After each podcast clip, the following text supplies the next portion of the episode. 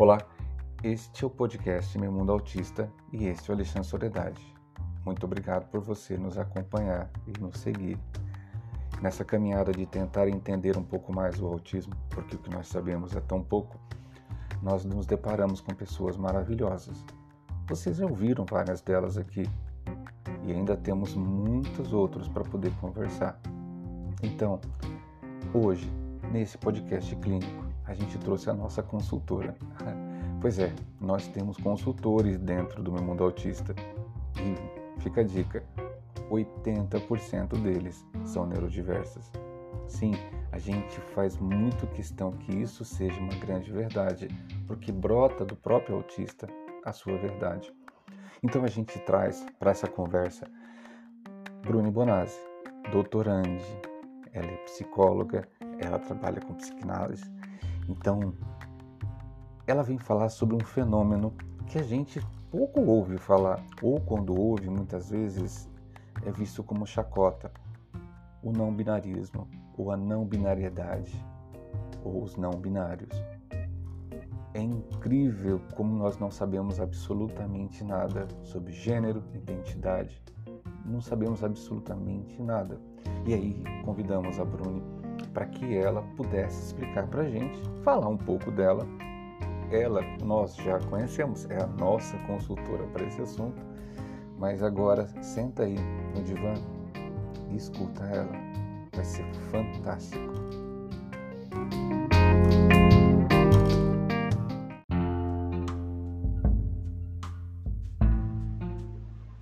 Boa tarde, boa noite, bom dia, dependendo do horário que você estiver ouvindo. Eu sou Bruno Ibonazzi, sou psicanalista e estou cursando meu doutorado em psicologia.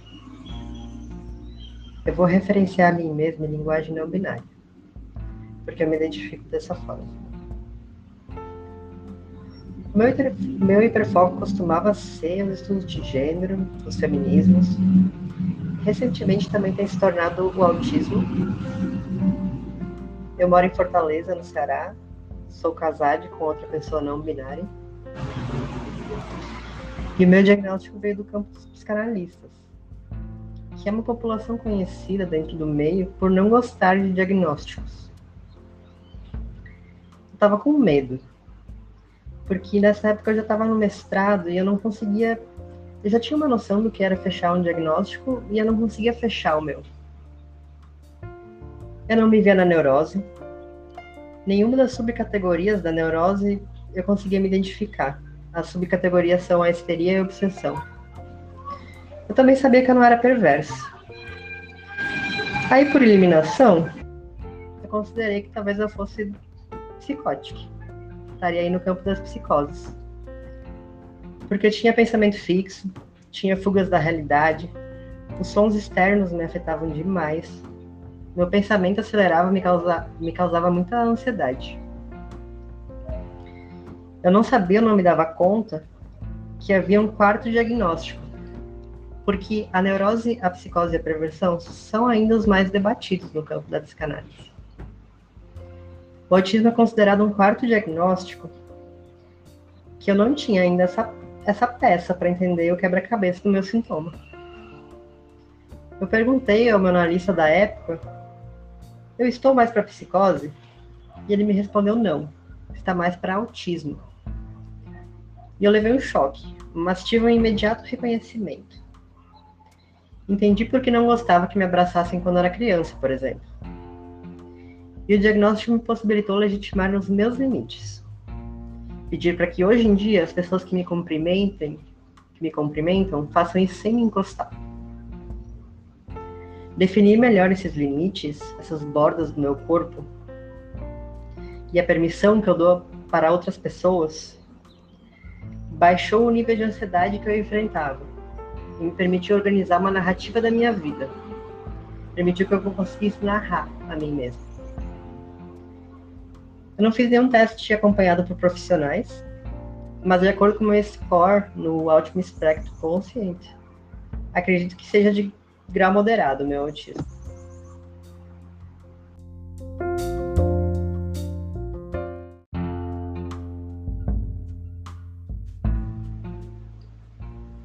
Eu escolhi essa área porque me parece fascinante estudar os processos psicológicos. Ter um vislumbre da imensidão do inconsciente eu considero um privilégio. Porque é uma imensa máquina funcionando constantemente, que tem várias programações com bugs, correções a ser feitas, mas é extremamente potente. O meu próprio sintoma era para mim um quebra-cabeça, doloroso, mas extremamente recompensador quando trabalhado. Depois de eu ter resolvido suficientemente meu sintoma, eu abri, va abri vaga em clínica para mulheres cis e trans e pessoas não binárias. Trabalho voluntário, o que me permite acessar pessoas trans e não binárias que vivem em situação de pobreza. Eu percebi que uma porcentagem alta dessas pessoas era também autista, e eu vou explicar isso pra, mais para frente no podcast. Essa prática clínica, somada ao estudo da teoria e o debate com grupos especializados, culminou no trabalho clínico que desenvolvo hoje em dia. Esse trabalho ele foca vários aspectos e eu listei os principais e vou citar eles aqui para vocês. Primeiro, eu respeito ao próprio corpo e aos, e aos próprios limites. Respeitar o próprio sintoma. Por exemplo, se contato físico não te faz bem, é bom perceber isso e estabelecer acordo com pessoas próximas. O segundo é o reconhecimento de grupos de pessoas autistas e não cisgêneras como fonte de apoio. A gente não está só, o nosso problema é um problema coletivo. O terceiro é a diminuição da competitividade da comparação com pessoas neurotípicas. A gente tem um funcionamento diferente e precisa respeitar o nosso funcionamento e não tentar o tempo todo se adequar, por causa que não vai dar certo. Quarto é direcionamento do foco aos problemas que concernem diretamente a si próprio e diminuição do foco nos problemas alheios. Às vezes, a emoção de outra pessoa que não tem nada a ver com você pode despertar uma crise de ansiedade. É bom saber separar. Só pode ser ajudado quem tem disponibilidade para mudança. Deve-se evitar relacionamentos tóxicos. O cinco ponto é estabelecimento de atividades para diversão e lazer. As pessoas costumam ter horas de trabalho excessivas e não guardam tempo para desenvolver seus hobbies, coisas que fazem bem e que são artísticas, são agradáveis ao inconsciente.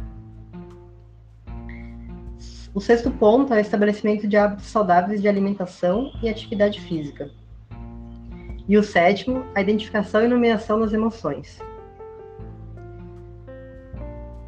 Nomeando as emoções, a gente consegue sentir e expressar elas e sublimar elas. Quando elas não são nomeadas, elas estão todas misturadas, é mais fácil cair em crise de ansiedade, por exemplo.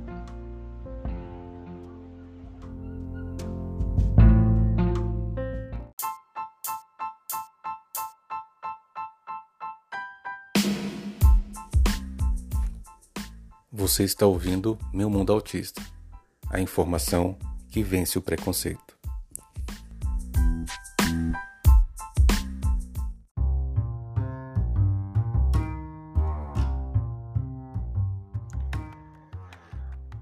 É tão interessante esse assunto.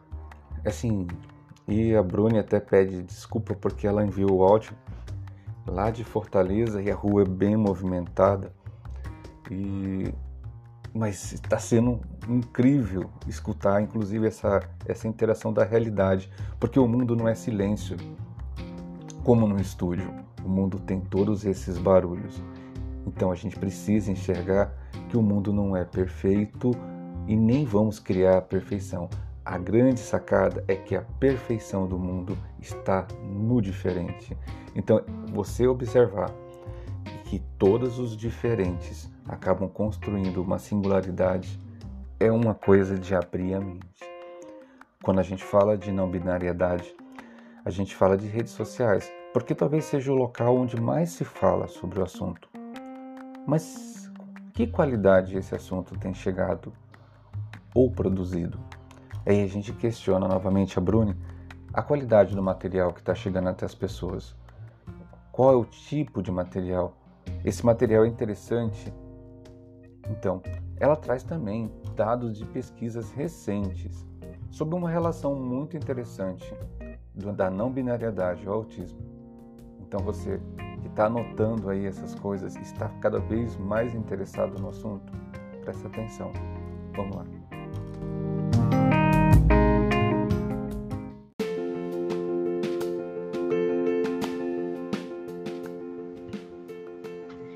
Quando a gente olha para as redes sociais, a gente consegue encontrar muitos lugares de debate. Se a gente pegar, por exemplo, só uma plataforma, o Facebook, que eu uso mais. Lá você vai conseguir encontrar grupo de pessoas não binárias que atualiza o tempo, tempo todo com matérias interessantes e de qualidade. Mas também você vai encontrar grupos de pessoas que fazem chacota com linguagem não binária. Você vai encontrar no teu feed de notícia publicação de ativistas que estão informados e que transmitem uma informação de qualidade. Você também vai encontrar publicações que promovem desserviços, preconceitos, discriminações. E aí vai de você construir o teu feed, né? Do que ele aparece no teu feed. O que você acessa com mais frequência, quem você está acessando, se você consegue perceber se é uma base confiável. E tentar entender como se constrói um feed informativo. Mas eu acho que precisaria de muito mais seriedade, profundidade e amplitude, sim, eu acho. Se olharmos mesmo nas graduações de psicologia no Brasil, é raro estudos de gênero e feminismo serem uma matéria do currículo básico. Em um curso de psicologia, em que se tem que estar atento a todas as vulnerabilidades possíveis que uma pessoa enfrenta, porque só assim a gente vai ter uma escuta realmente qualificada. Em um curso com essa demanda, essa disciplina não está no currículo básico. E é muito problemático isso. Na internet, portanto, a gente vai encontrar muitas discussões e muita informação errada, alarmismos, mas a gente tem sempre que duvidar da qualidade dessas informações. A gente deve comparar, conversar com pessoas gênero diversas e sempre que duvidarmos da verdade e sempre duvidarmos da verdade que a gente acredita. Assim a gente pode estar mais atualizado.